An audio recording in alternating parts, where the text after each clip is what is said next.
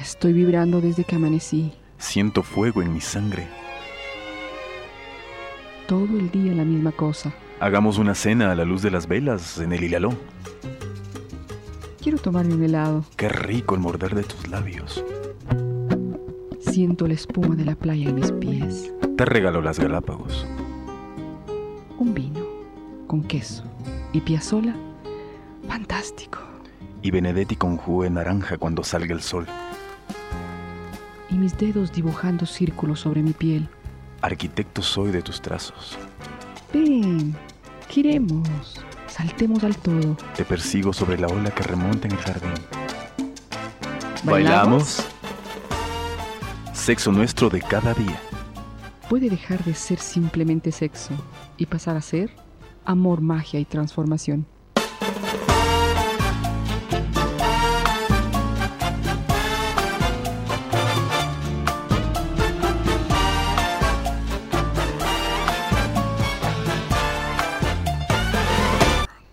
Bienvenidos a Sexo Nuestro de cada día y con ustedes como siempre aquí del corazón abierto, de todo abierto.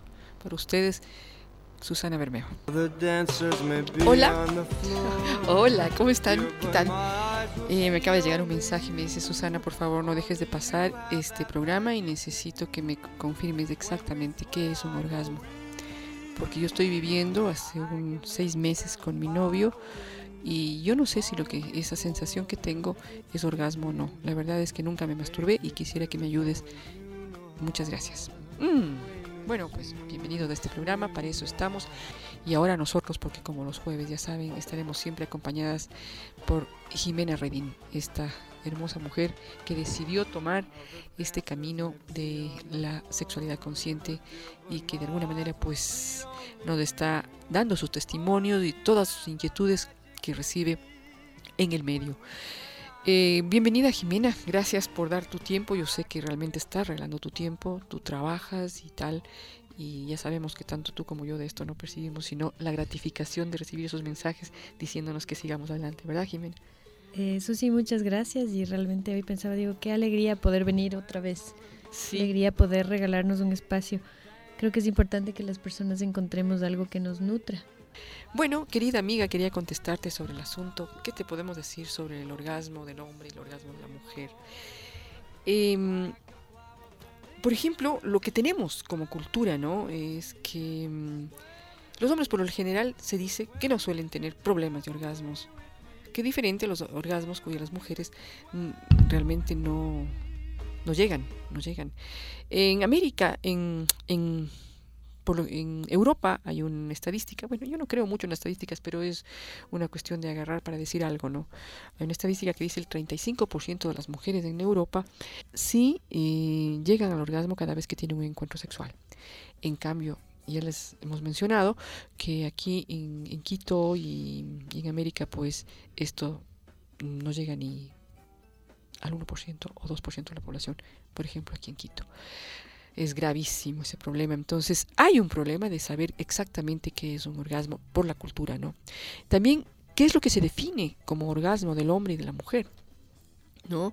Y si ustedes entran al internet, en los libros y ven qué es lo que es el orgasmo, entonces les van a decir que el orgasmo en sentido fisiológico del término corresponde a una brusca. Les voy a leer exactamente lo que dice en el internet. Dice, el orgasmo en el sentido fisiológico del término corresponde a una brusca descarga de tensión acumulada. Ojo, corresponde a una brusca descarga de tensión acumulada durante el periodo de excitación sexual. Ocurre en el momento más alto de la excitación, yo no diría excitación sino excitamiento, y que dura apenas, yo puse el apenas, ojo, ah, y dura unos segundos, de 3 a 5 segundos. Y le sigue con una sensación de tranquilidad y relajación. Este placer físico y emocional es sin duda uno de los más fuertes sentidos del ser humano.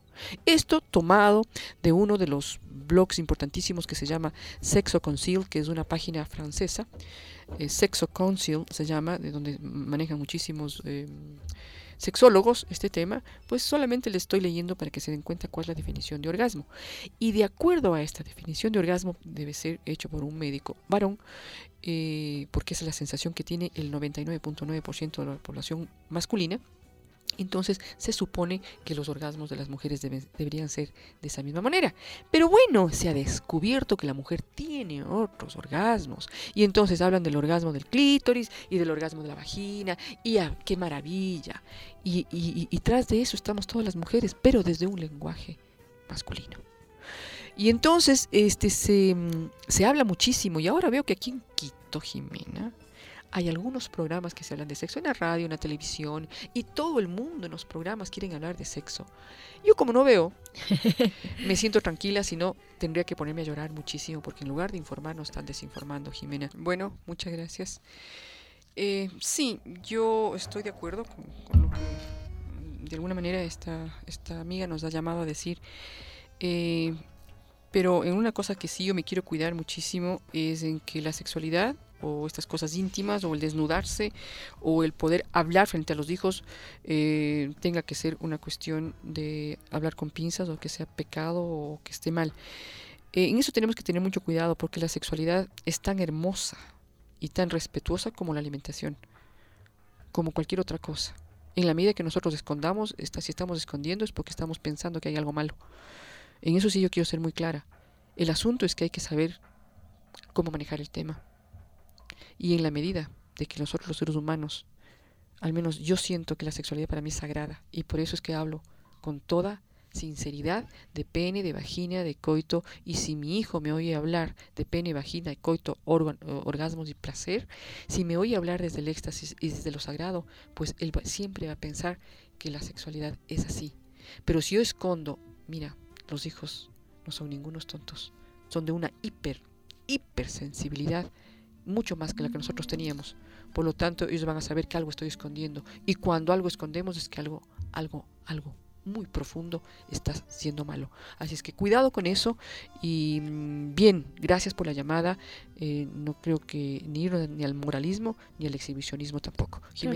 lo que creo que hay que rescatar es la forma, su. Exacto. Porque una cosa, y yo venía pensando que siempre las palabras deben ser amorosas y deben servir y deben ser verdaderas.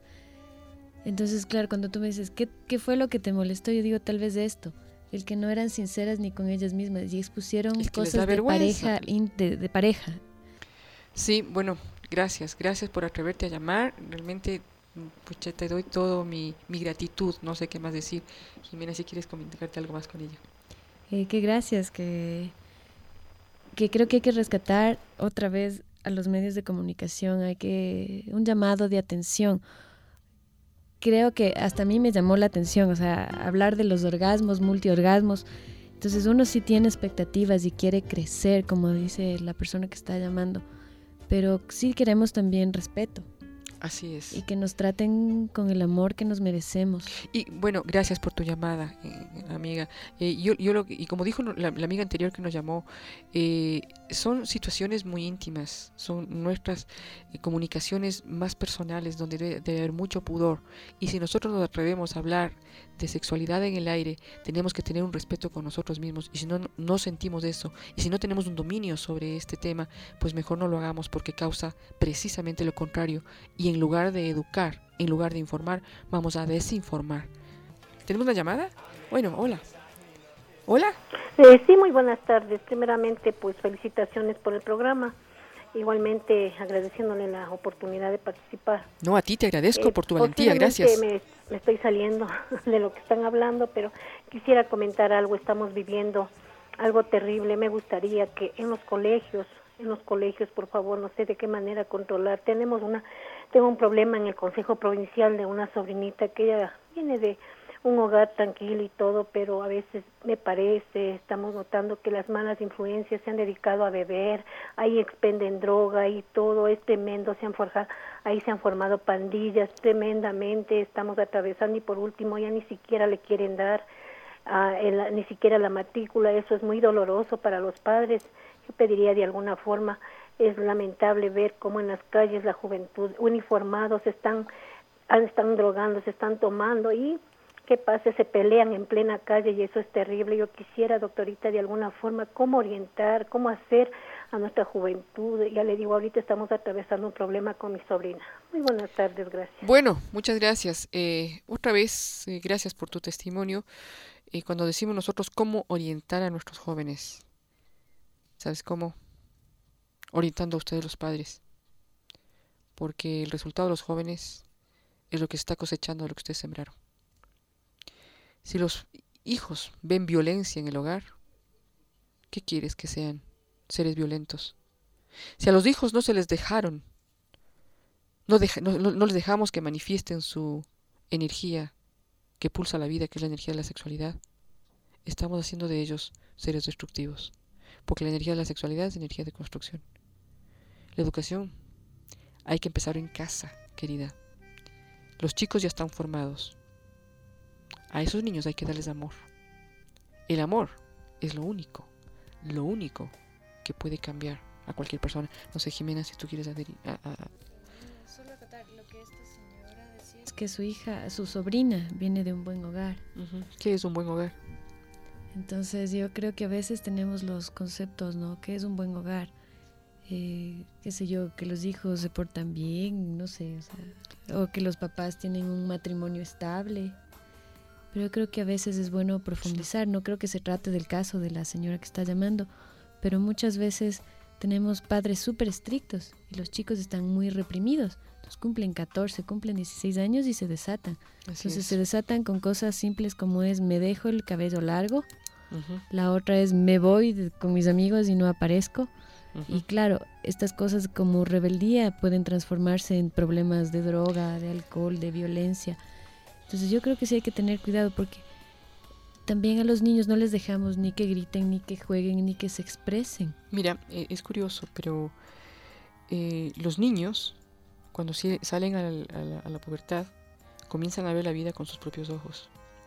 Y cuando tú comienzas a ver la vida por tus propios ojos, te das cuenta que tus padres te engañaron. ¿Y qué es lo que te provoca? Una rebeldía contra ellos. porque los engañan, se, cae el pedestal. Y entonces, cualquier cosa que el padre quiera decir, mira, a mí no me hables a mí no me hables. Entonces, padres, traten de ser honestos con sus actitudes y sus palabras, porque los niños, los hombres, los seres humanos, no somos ningunos tontos. Entonces, ese es el ejemplo que nosotros damos. Tú, puedes enseñarles con las palabras a los niños cuando son chicos, pero después cuando los niños van creciendo, se van a dar cuenta y van comparando las palabras con las actitudes. Comienzan a ver el mundo con sus propios ojos. Primera cosa. Segunda cosa, los niños se drogan, ¿saben por qué? ¿Sabes por qué, Jimena? ¿Sabes, por qué fuman? ¿Sabes por qué se drogan? ¿Sabes por qué hay el alcohol? Por el vacío. Por un vacío de amor. Todos los niños, todos los adolescentes que se están drogando, todos los adolescentes que están fumando y tomando alcohol, es porque les falta la verdadera atención. Muchos padres llenan a sus hijos con cosas, Muchos padres, como dice la Jimena, les llenan con la cantidad de represiones y consejos. Pero el tiempo, ese tiempo que intenso, en tiempo consciente, ¿no? No tanto la cantidad, sino la calidad de tiempo que des a tus hijos. Un abrazo de 20 minutos antes de que sus hijos se duerman. Todas las noches es suficiente, Jimena. Y a veces... Sin hablar, sin hablar, solo estando ahí, yo lo que siento, y ahora que ya le veo crecer a mi hijo, los papás a veces nos esforzamos porque creamos que somos, porque nuestros hijos crean que somos perfectos. Y, por ejemplo, si tienes una discusión, no pasó nada, todo está bien como papá. Entonces yo digo, le estás engañando porque la vida no es así. Es así. La vida un día amaneces triste, el otro día tienes un mal rato y te peleas con tu pareja tienes un conflicto. Yo te puedo contar una anécdota que es muy chévere, ¿no? Y es muy linda para mí cuando, cuando yo educaba a mis hijos. Eh, yo les dejaba llorar. Entonces comenzaban a llorar y yo nunca les dije cállate, sino que le abrazaba y me quedaba en silencio, ¿no? Sin, permitiendo que suelte todo y que habite esa sensación de malestar que tenía. Entonces le tenía en, mi, en, mi, en mi, ese abrazo abierto de cuerpo entero, así, ¿no? Entonces le digo, estás triste, mm, estás triste, sí, llora. Cuando yo tuve algún problema y algunos de esos problemas tremendos que tenía y entré en una crisis muy grande hace muchos años, mi hija de 10 años Te abrazó. me abrazaba y me decía, llore mami, llore. Sí, no era sensacional, ella me permitió llorar.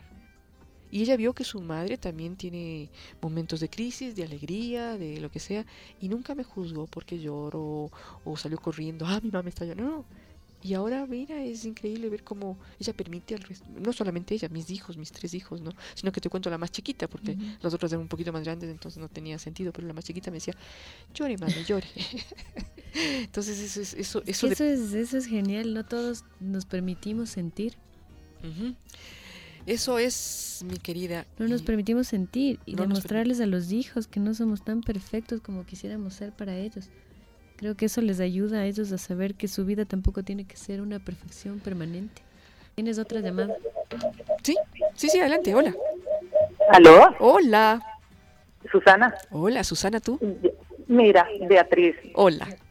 Eh, nos conocimos una vez, pero lo que te quería decir es que tu programa es fabuloso, fabuloso, fabuloso. No sabes la emoción que me da escucharte, eh, todo lo que uno aprende te puedo decir una cosa. El día jueves estaba escuchando tu programa y estaba con mi hijo que tiene 18 años. Mira, se quedó encantado, decía que esos programas sí valen la pena, porque los que veían en la televisión que eso no enseñaban nada. Eh, él le ha comentado a otras personas sobre este programa porque dice que es una forma de que a ellos les enseñan a tener una relación con alguna persona de una forma más eh, amorosa, como me dice él en sus palabras. Qué chévere, muchas gracias Beatriz. Me suena tu voz, tu carita todavía no lo ubico, seguramente nos conocimos. Gracias por darme ese testimonio. Y sabes, no sabes la gratitud que tengo de saber que un que un um, muchacho de 18 años nos esté dando ese testimonio, porque mm, eso estamos demostrando de alguna manera cuando esta señora que nos hablaba de que, mm, por la carta que nos leyó, de que qué estamos haciendo cuando hacemos un programa como estos, cuando hay niños nos están escuchando, yo creo que los niños deben escuchar, deben escuchar sin ningún temor, sin esconder absolutamente nada, porque yo creo que todo lo contrario, no tenemos que esconder, sino que tenemos que reivindicar precisamente aquello que nos escondieron. Te agradezco muchísimo, Beatriz, y ojalá pues algún día pueda tenerte aquí en los micrófonos también. Y a tu hijo, a tu hijo, invítale por favor. Yo creo que deberíamos hacer, retomar el programa de jóvenes. Sí, ¿alguien quiere? ¿Alguien quiere? ¿Alguien quiere? Pues vengan, vengan, vean. Estoy abriendo, ¿cómo se dice? Las puertas. Las puertas para que me metan carpetas. ¿Sí? ¿Te parece, Jimena? Queremos dar un día a los chicos jóvenes porque las dos Ana Lauras que estuvimos se nos fueron. Eh, Ana Laura está ahora feliz viviendo en Galápagos y uh, Ana ahora Lucía pues está feliz comenzando sus estudios eh, aquí en Ecuador que ya recién había empezado. Entonces, lamentablemente, estas dos a ellos se nos, fueron. Así es que dejo abierta la posibilidad de que metan carpeta. Necesitamos dos chicos, que quieren, hombre y mujer, que quieran trabajar y para poder compartir este espacio hermoso con todos ustedes jóvenes que me encantan porque de ustedes aprendo muchísimo. Soy yo quisiera leerte el mensaje para que la persona que escribió tenga la respuesta hoy mismo. Dice, felicitaciones. ¿Cuáles son las otras maneras para liberar las tensiones? Para los hombres y las mujeres, que no sea el orgasmo. A ver, a ver, a ver, ¿cómo qué? ¿Cuáles son las otras maneras para liberar las tensiones que no sea el orgasmo? Eso es un hombre, ¿no? Eh, es un mensaje, no nos dice quién Sí, es. un hombre. Este, mira, el asunto, em, el deporte, por ejemplo. Tú vas a botar las tensiones en el deporte. Es buenísimo. Puedes bailar también. Puedes bailar, es maravilloso, sí. Hacer cualquier otra de estas escuelas que, qué sé yo, yoga, aikido, todas estas artes, marciales, pero no como, como un combate, no como un arte marcial que se llama, sino precisamente como un encuentro interior de nuestro cuerpo físico. Eso es importantísimo. Y dejar de ser tan inconsciente cuando estamos en un encuentro tan íntimo, ¿no? Que es importantísimo, de ser, dejar de ser inconscientes y comenzar a tomar conciencia de lo que estamos haciendo. Es apenas este, utilizando el 8% de nuestro, todo nuestro potencial. Pues si tú disfrutas de la sexualidad, ¿por qué no disfrutar al 100%, no? Hay otras cosas que, por ejemplo, a mí me pasa, que llegas cargada. la tensión de la ciudad a mí me carga. Y, por ejemplo, te pones a regar el jardín los primeros minutos estás aburrido, esto es una tontería, estoy fastidiada. Llega un rato en que te pierdes. Qué bien, el olor de la tierra mojada. es ese ejemplo, sabes que como ya no tengo jardín, pero yo me acuerdo que hacía con mucha frecuencia en mi casa. Qué hermoso. Miren, eso que acaba de decir Jimena, realmente si tiene la posibilidad de regar el jardín o si tienen planticas o maticas, como dicen los colombianos, eh, macetas, pues dedicarte a eso es la conexión con tu, con tu cuerpo sutil, es la conexión con la parte femenina, con la dulzura, con la fusión. Yo creo que es una cosa muy, muy buena. Em, y para, para completar un poquito el mensaje sobre soltar las tensiones de, acuerdo a la eyaculación, tienes, tiene que dejar de eyacular y aprender a hacerlo eso a través de la, de la, de la respiración. Dejar de eyacular. ¿Y cómo dejas de eyacular? Aprendiendo a vivir el orgasmo. Eh, ¿Qué nos quedamos, Jimena? Eh, con soltar las tensiones. Hablabas de no eyacular para los hombres. Eso es importantísimo, aprender a vivir la situación orgásmica, como hablábamos un ratito, que es el orgasmo. Aquí tengo otro, mira, otro mensajito, lo leo. Dice, Susana, me encanta escucharte en la radio. Es un programa que se lleva con mucha altura y madurez, comentando lo que dicen hoy.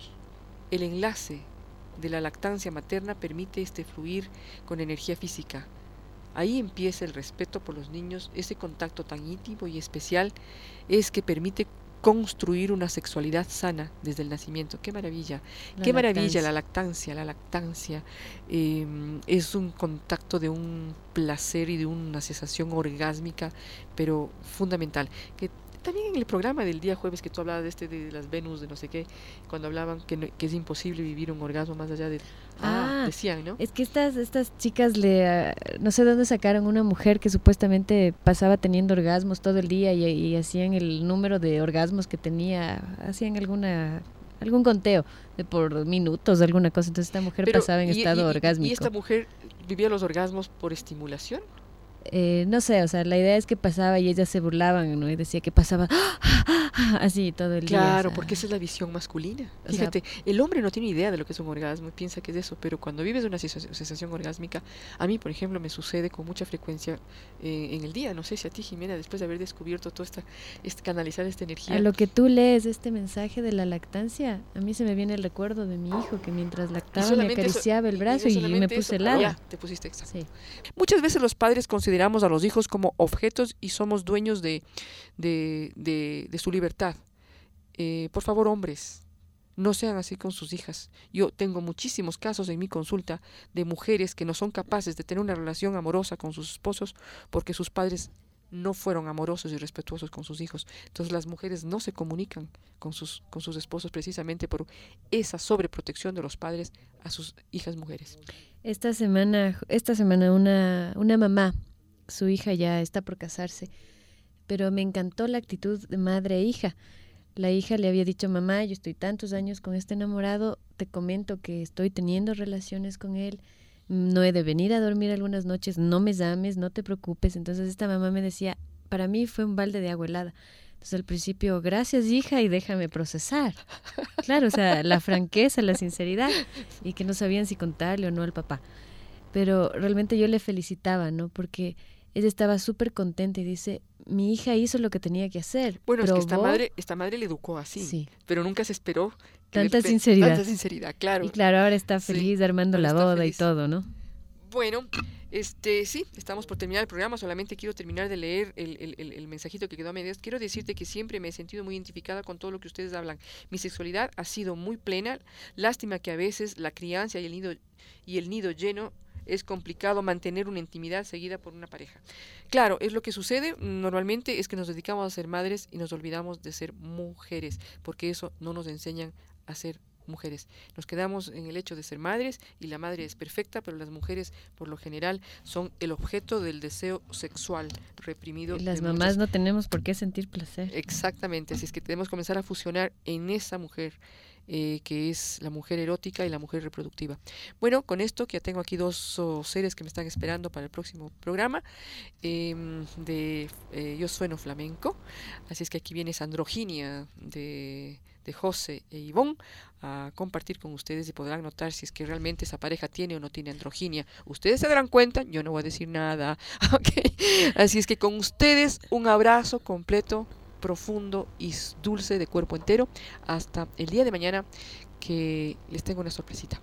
Gracias Daniel y a ti Jimena, pues me encanta compartir contigo este espacio y ojalá fueran todos los días. Yo quiero agradecer todas las llamadas y los mensajes que hubieron esta tarde. Que Jimena es mi complemento. Ella es la polite acá. Me encantas, Jimena. Ven a trabajar conmigo con más frecuencia. Muchísimas gracias. Un abrazo.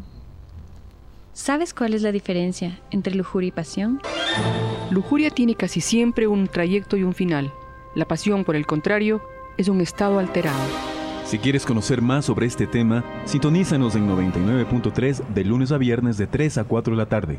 Sexo nuestro de cada día. Recuerda que lo único que no podemos cambiar es aquello que ignoramos.